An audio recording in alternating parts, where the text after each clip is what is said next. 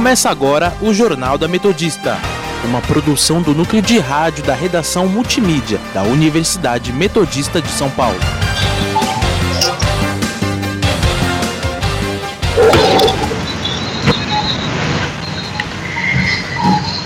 Boa tarde, eu sou Amanda Caires, agora são 5 horas e está começando o Jornal da Metodista.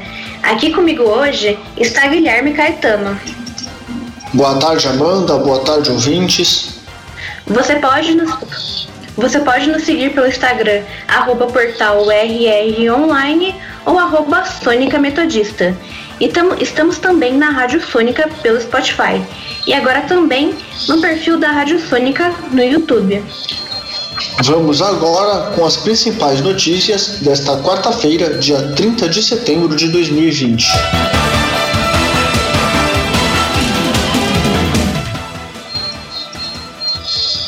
Governo, governador de São Paulo, João Dória, assina contrato com o laboratório chinês Sinovac para o recebimento de 46 milhões de doses da vacina Coronavac. Os números da Covid-19 no Brasil. Desemprego chega a 13,8% no trimestre encerrado em julho chanceler Angela Merkel diz que é possível evitar novo lockdown na Alemanha. Saiba como estão os indicadores econômicos e o clima com os nossos repórteres. E no nosso quadro Giro pelo ABC, os principais destaques dos jornais da região. Saúde.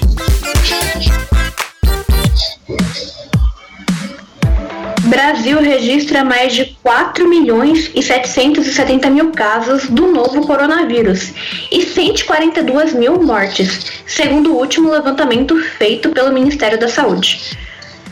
Nas últimas 24 horas, 32.058 casos e 863 óbitos foram confirmados. São Paulo, o estado mais afetado pela doença, contabiliza 979.519 infectados e 35.391 mortes. Já o Grande ABC chegou a 2.610 óbitos e 67.755 contaminados. A região obteve 336 casos e 14 vítimas fatais pela doença nas últimas 24 horas.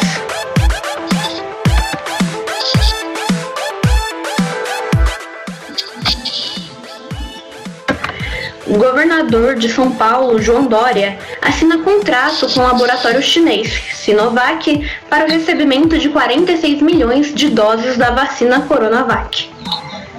O acordo foi assinado por Dória e pelo diretor do laboratório da Sinovac, Wayne Meng, em coletiva de imprensa no Palácio dos Bandeirantes. De acordo com João Dória, o valor do contrato assinado é de cerca de 90 milhões de dólares, mas não ficou claro se esse valor é relativo apenas à compra de 46 milhões de doses que devem chegar em 2020 ou se também incluem doses que devem ser entregues apenas em 2021. Ainda na coletiva, João Dória também anunciou que a vacinação de profissionais da saúde deve ter início no dia 15 de dezembro. Fique agora, fique agora com a nossa reportagem.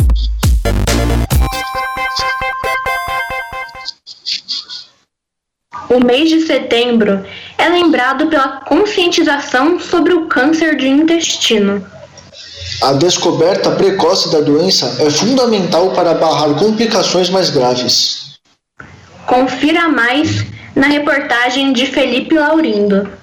Com a recente morte do ator Chadwick Boseman, o Pantera Negra dos filmes da Marvel, que morreu aos 43 anos em decorrência de um câncer de cólon, muitos alertas foram colocados para a prevenção da doença. O câncer de intestino abrange os tumores que se iniciam na parte do intestino grosso, chamada cólon, e também no reto. Segundo dados do Instituto Nacional do Câncer, 40.990 casos serão descobertos este ano, sendo 20.520 em homens e 20.470 em mulheres. Para informar a população sobre a conscientização e hábitos que podem prevenir o tumor, a Sociedade Brasileira de Coloproctologia está promovendo a campanha de prevenção do câncer de intestino neste mês de setembro. Tiago Jorge, oncologista do Centro Especializado em Oncologia do Hospital Alemão Oswaldo Cruz, explica a importância de uma detecção precoce da doença. A detecção precoce dos tumores coloretais é imprescindível. Mais do que comprovadamente, sabemos que quando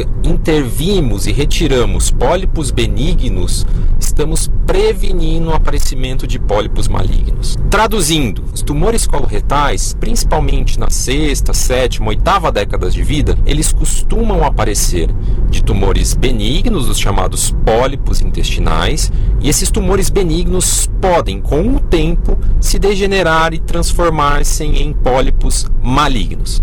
Portanto, se retiramos esses pólipos antes deles se transformarem ou quando eles estão em vias de, prevenimos que o tumor apareça. Daniela Valadão, técnica em enfermagem, conta que o seu pai teve câncer no colo e a detecção precoce foi importante para não gerar piores quadros. Ele começou a ficar com falta de apetite, falta de paladar e emagrecendo. Aí minha mãe levou ele em outro, aí levou na UPA, na UPA que descobriu, porque o médico mandou fazer um raio-x e do abdômen e percebeu que tinha uma massa. Internou meu pai porque ele estava bem debilitado, né? Tomou quatro bolsas de sangue porque a anemia dele estava profunda. Três dias depois de internado, ele foi para a mesa de cirurgia. Tirou um tumor de 10 centímetros por 12 do intestino grosso. Então foi câncer de colo. Aí fez todo o protocolo da quimioterapia e tá bem, graças a Deus. Agora ele tá, tá em remissão, né? Tá só no controle. O oncologista Tiago Jorge ainda explica quais são os maiores riscos da doença. Quando falamos em fatores de risco para tumor coloretal, devemos dividir em dois grandes grupos. Existem pacientes que têm uma tendência familiar a terem tumores coloretais. Esses pacientes geralmente têm histórias de parentes próximos que tiveram tumores de intestino, frequentemente mais do que um na família, e frequentemente em idades mais jovens. Esses pacientes devem procurar ajuda especializada para ver o próprio risco e talvez fazer testes genéticos para uma prevenção individualizada. Já os pacientes que não têm riscos familiares definidos, esses devem mudar principalmente seu estilo de vida para diminuir a chance de tumor coloretal. Sabemos que os fatores de risco são ingesta de ultraprocessados, defumados, enlatados e embutidos, ingesta alta de carnes vermelhas, uh, ingesta uh, baixa de verduras, de legumes e alimentos ricos em fibras, diminuição de exercício físico, e quando eu falo em exercício físico, eu falo ir para academia, mas principalmente andamos menos, cada vez mais usamos carros, cada vez menos andamos pelas ruas e temos trabalhos cada vez mais sedentários. O câncer de intestino é uma doença tratável e frequentemente curável. A cirurgia é o tratamento inicial. Após o tratamento, é importante realizar um acompanhamento médico para monitoramento de recidivas ou novos tumores. Felipe Laurindo para o Jornal da Metodista. Agora são 5 horas e 9 minutos. Política.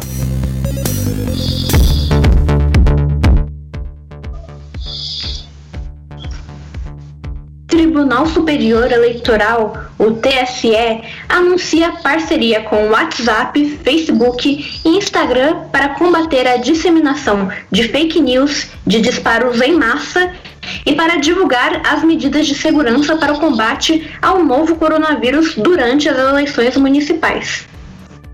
O anúncio foi feito nesta quarta-feira em um evento virtual que contou com a participação do presidente do TSE, ministro Luiz Roberto Barroso, e de representantes das três redes sociais. Além disso, foi comunicado que o WhatsApp irá disponibilizar um canal de comunicação para denunciar contas suspeitas de realizar disparos em massa. O TSE será a primeira autoridade eleitoral no mundo a ter um chatbot dentro do aplicativo, que permitirá que os usuários interajam com o tribunal no WhatsApp.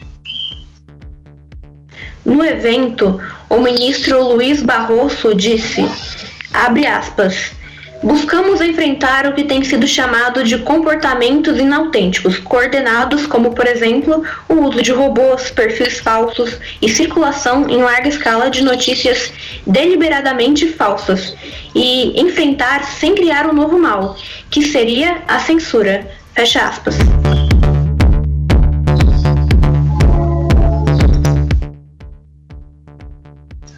Desembargador do Tribunal Regional Federal da Primeira Região, Cássio Nunes Marques, será indicado ao Supremo Tribunal Federal pelo presidente Jair Bolsonaro. A informação foi divulgada pelo jornal O Globo. O piauense não frequenta qualquer lista de candidatos possíveis para a vaga aberta, com a aposentadoria do decano da corte, Celso de Mello, no próximo dia 13. Cássio Nunes Marques tem um perfil centrado, discreto, religioso e é tido como um dos desembargadores federais mais produtivos entre seus pares, pois profere uma média de 600 casos por dia. Uma vez confirmada a indicação do desembargador, ele ainda precisará passar por uma sabatina no Senado e ter o nome aprovado pelo plenário. Perdão. Meio Ambiente.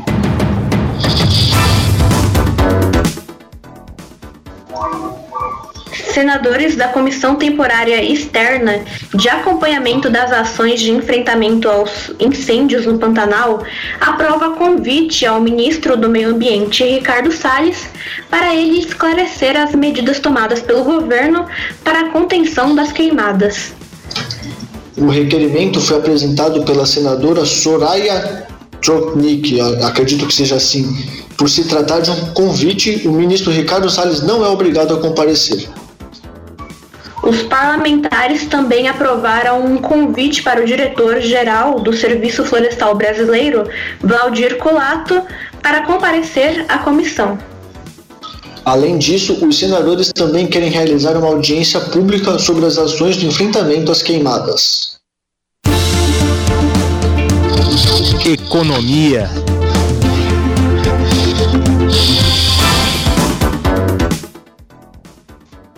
Desemprego chega a 13,8% no trimestre encerrado em julho, a maior taxa desde 2012. Os dados são da Pesquisa Nacional por Amostra de Domicílios Contínua, a PNAD Contínua, divulgada nesta quarta-feira pelo IBGE a população desocupada chegou a 13 milhões e 100 mil de pessoas, um aumento de 1,2 ponto percentual em relação ao trimestre anterior, quando era de 12,6%. A população ocupada recuou para 82 milhões, o menor contingente da série, com uma queda de 8,1% em relação ao trimestre anterior. Indicadores econômicos.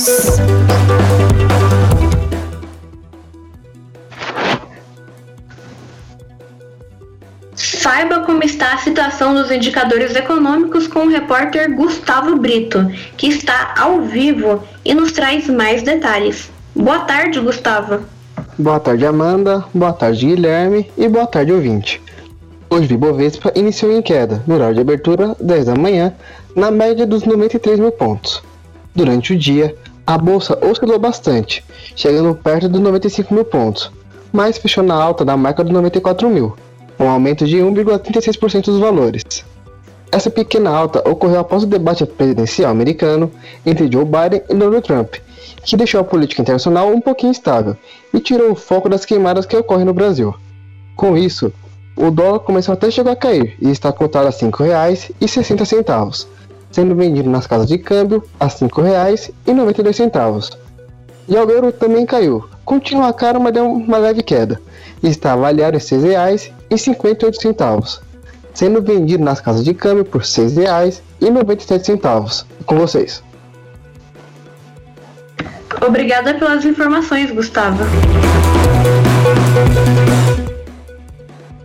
Vamos agora para um rápido intervalo, mas não sai daí porque já já a gente volta com mais informações. Estamos apresentando o Jornal da Metodista.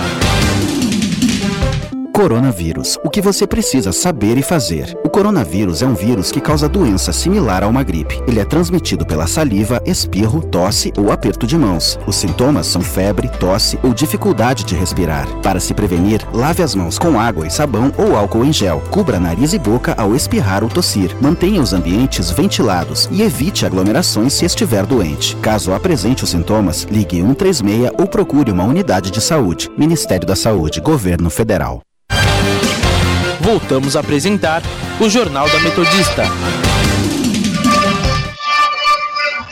5 horas e 16 minutos. Internacional.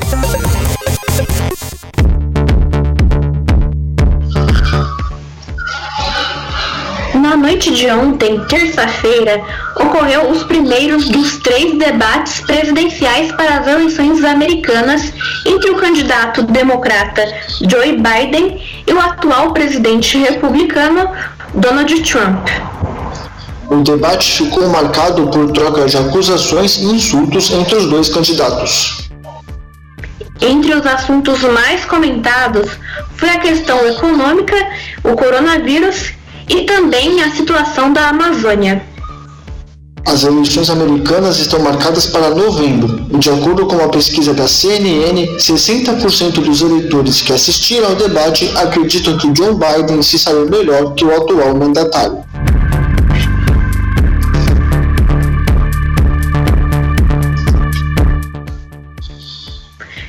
Chanceler Angela Merkel diz que é possível evitar um novo lockdown na Alemanha.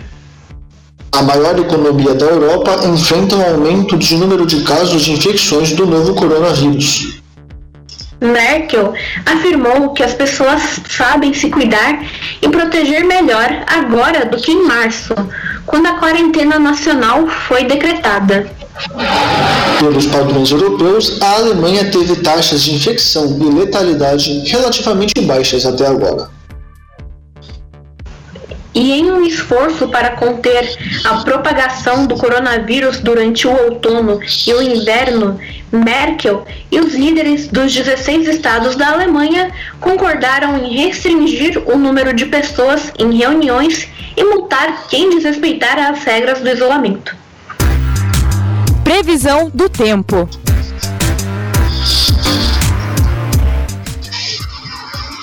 Agora são 5 horas e 18 minutos e vamos conferir o tempo com o nosso repórter Miguel Rocha. E aí, Miguel, tá chovendo, tá sol? Conta pra gente. Fala, Gustavo, fala, Amanda, olá, ouvinte. Pois é, agora há pouco deu uma chuviscada aqui na cidade de São Bernardo, mas já, pelo menos na região onde eu estou aqui, ela parou ainda com um calor muito grande, né? Hoje está fazendo um calorzinho aqui na cidade de São Bernardo e segundo aqui o clima tempo, à noite a previsão é que chova de novo, de alguma pancada de chuva, a chance de 90%. Hoje o dia teve como mínima 17 graus e máxima de 35, com muitas nuvens de madrugada, manhã, à tarde e à noite também.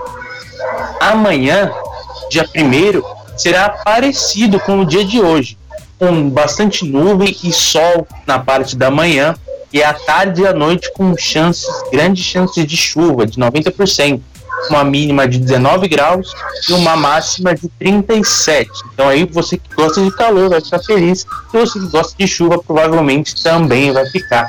Volto com vocês aí. Muito obrigado pelas informações, Miguel. É, o tempo hoje vai agradar os dois lados, hein?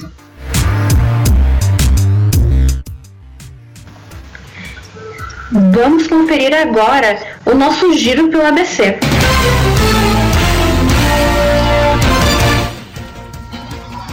Diário do Grande ABC. Dória assina contrato de fornecimento de 46 milhões de doses da vacina Coronavac. Repórter Diário. Operação contra desvio de verba da saúde cumpre mandato em Ribeirão. ABC do ABC. Cresce percentual de estudantes da rede pública nas ETECs e FATECs. O nosso aqui, Rude Ramos Online. Jones Ribas fala sobre o aumento da produção do lixo eletrônico e descarte correto desses itens. ABC Repórter. No Dia Mundial do Coração, Prefeito Orlando Murando comemora a eficiência do serviço de cirurgia cardíaca pediátrica no Hospital das Clínicas.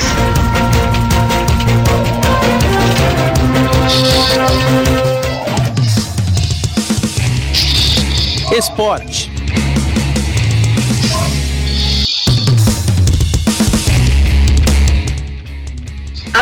Acontece hoje o primeiro jogo das finais da NBA entre Los Angeles Lakers e Miami Heat. A partida iniciará às 10 horas da noite, no horário de Brasília, lá na bolha do complexo da Disney, em Orlando. Serão até sete jogos para definir o campeão. Liderado por Jimmy Butler e Ben Adebayo, o Heat medirá forças com os Lakers da dupla LeBron James e Anthony Davis. Os Lakers estão de volta a uma final desde 2010, enquanto o Miami Heat não disputava o título desde 2014.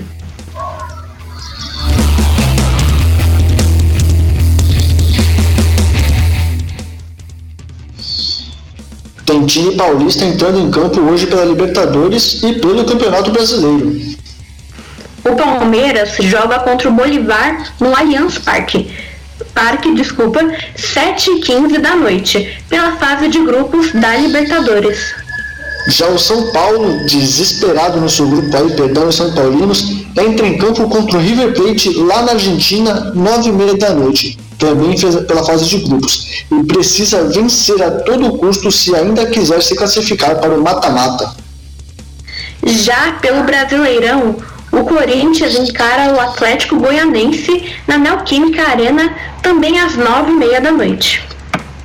O jogo vale pela primeira rodada da competição, atrasada devido ao Timão ter disputado a final do Campeonato Paulista na mesma data.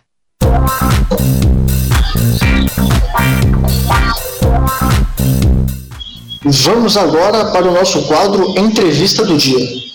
Ouvinte, você sabia que hoje é o Dia Internacional do Podcast? Pois é, essa forma de produção ganhou notoriedade nos últimos anos, mas a popularidade desses programas aumentou muito durante a pandemia. Para não deixar essa data passar em branco, eu, Beatriz Mirelli, conversei com a jornalista Ana Beatriz Felício. Ela é uma das produtoras do podcast Em Quarentena, da Agência Mural de Jornalismo das Periferias. Esse projeto começou com a chegada da Covid-19 no Brasil e tem como uma das principais motivações evitar a disseminação da desinformação.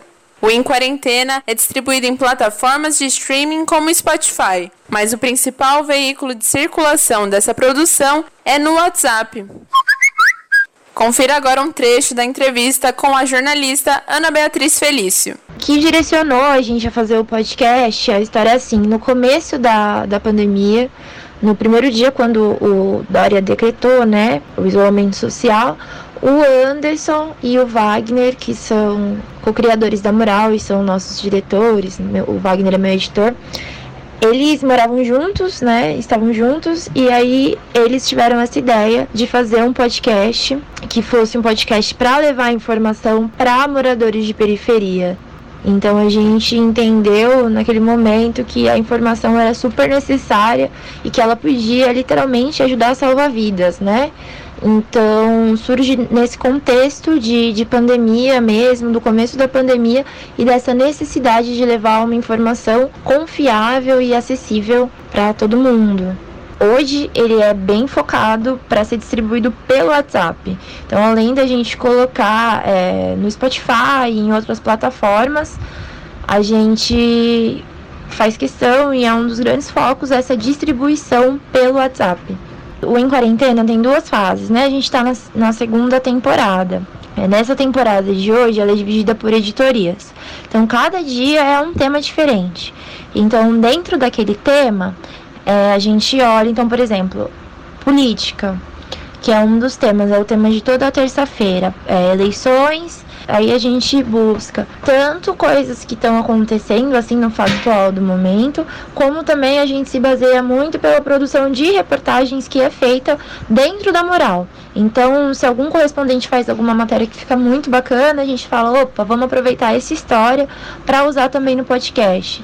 Então as pautas elas elas vêm tanto dos próprios muralistas, né, que são os correspondentes locais da agência mural, como da nossa reunião de pauta mesmo com a equipe fixa. Mas, em suma, vem muito da, das nossas vivências e do que a gente está tá produzindo mesmo. Uma das editorias do Em Quarentena é só um quadro só de desmentir fake news. Sou eu que apresento esse quadro e a gente tenta aí pelo menos levar é, uma, uma informação aí para combater essas, essas notícias falsas, né? Essa foi a jornalista Ana Beatriz Felício, uma das produtoras do podcast Em Quarentena, da Agência Mural de Jornalismo das Periferias. Você pode ouvir essa entrevista na íntegra pelo Spotify da Rádio Sônica. Eu sou a Beatriz Mirelli e até a próxima. Agora, agora são 5h26. Cultura.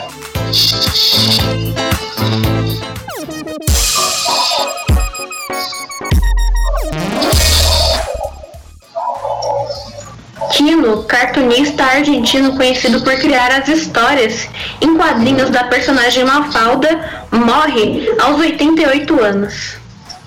A causa da morte não foi oficialmente divulgada. Segundo os jornais argentinos, o artista sofreu um acidente vascular cerebral nos últimos dias. O nome de Kino é sempre associado ao de sua personagem mais famosa, a Mafalda, que completou 56 anos na última segunda-feira.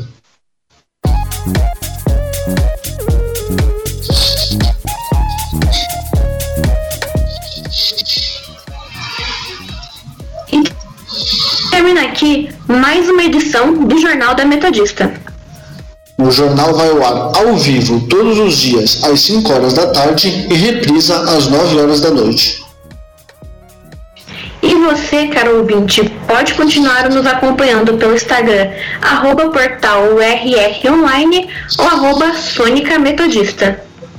E não se esqueça também que a Rádio Sônica está na Podosfera. Além do Mixcloud, você pode nos ouvir também no Spotify, Deezer, Google Podcasts, Pocket Casts, Radio Public, iTunes, Overcast, Castro e também agora pelo canal da Rádio Sônica no YouTube.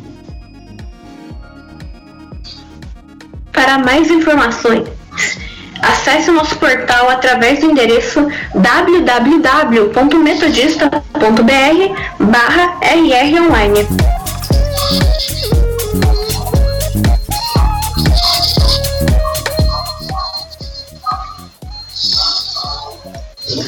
O Jornal da Metodista teve os trabalhos técnicos de Léo Wendelman, Participação dos repórteres Beatriz Mirelli, Felipe Laurindo, Gustavo Brito e Miguel Rocha. apresentação dele, Guilherme Caetano, E dela, Amanda Caires. Continue ouvindo a nossa programação e até amanhã. Uma boa tarde e uma boa quarta-feira a todos e todas.